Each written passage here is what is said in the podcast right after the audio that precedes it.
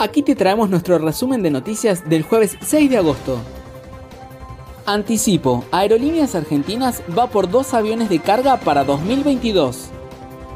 De acuerdo a la información obtenida por Aviación Online, Aerolíneas Argentinas ve una posibilidad en el mercado de carga, por lo que procurará incorporar a su flota dos Airbus A330 cargueros hacia 2022.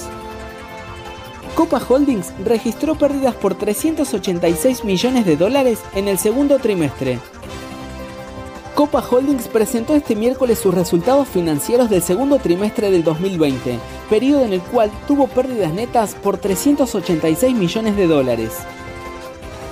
Boeing enfrenta una multa millonaria por irregularidades en la certificación del 787.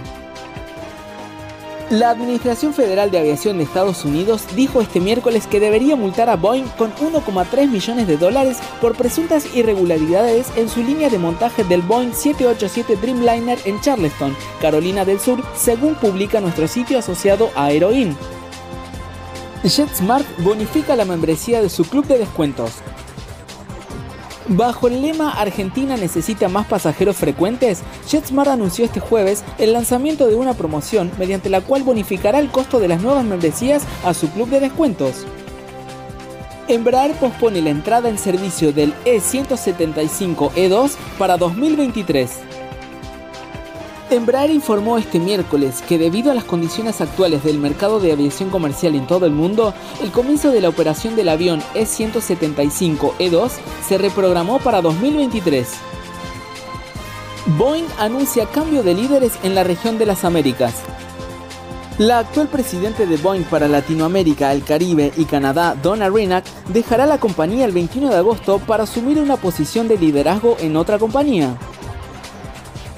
Virgin Australia realiza cambios internos y se reinventa. Virgin Australia se reducirá para convertirse en una aerolínea exclusivamente nacional a corto plazo, con su flota y red ajustadas para adaptarse a la realidad de viajes posteriores al COVID-19 bajo el plan de reinicio del nuevo propietario, Bain Capital.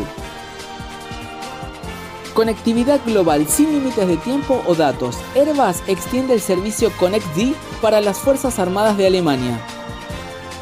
Las Fuerzas Armadas de Alemania adjudicó a Airbus un contrato para la prestación de servicios de comunicación social para el bienestar de sus miembros durante los próximos dos años, con la opción de otra extensión de dos años. Black Hack Furtivo, la foto nunca antes vista del eslabón perdido. El excelente sitio de Warzone mostró este martes la que tal vez sea la primera fotografía para distribución pública de un helicóptero Black Hawk modificado para reducir su reflexión al radar. El aeropuerto de Congoñas en obras por al menos 32 días. El trabajo en la pista principal del aeropuerto de Congoñas en San Pablo comenzó el miércoles por la mañana con la eliminación del asfalto existente. De acuerdo a lo reportado por nuestro sitio asociado a Aeroin, la inversión de 11,5 millones de reales requerirá el cierre total de la pista durante 32 días debido a la complejidad de la tecnología que se aplicará al pavimento. Sabre extiende su acuerdo de distribución con United Airlines. Con el comienzo del levantamiento de las restricciones de viajes, la tecnología de Sabre le permitirá a la aerolínea comercializar y vender globalmente su amplia lista de tarifas a través del sistema de distribución global de Sabre. No dejes de unirte a nuestro nuevo canal en Telegram para enterarte al instante de las últimas noticias, datos exclusivos, fotos, videos y mucho más. También podés seguirnos en nuestra cuenta de Instagram, Twitter, Facebook y en YouTube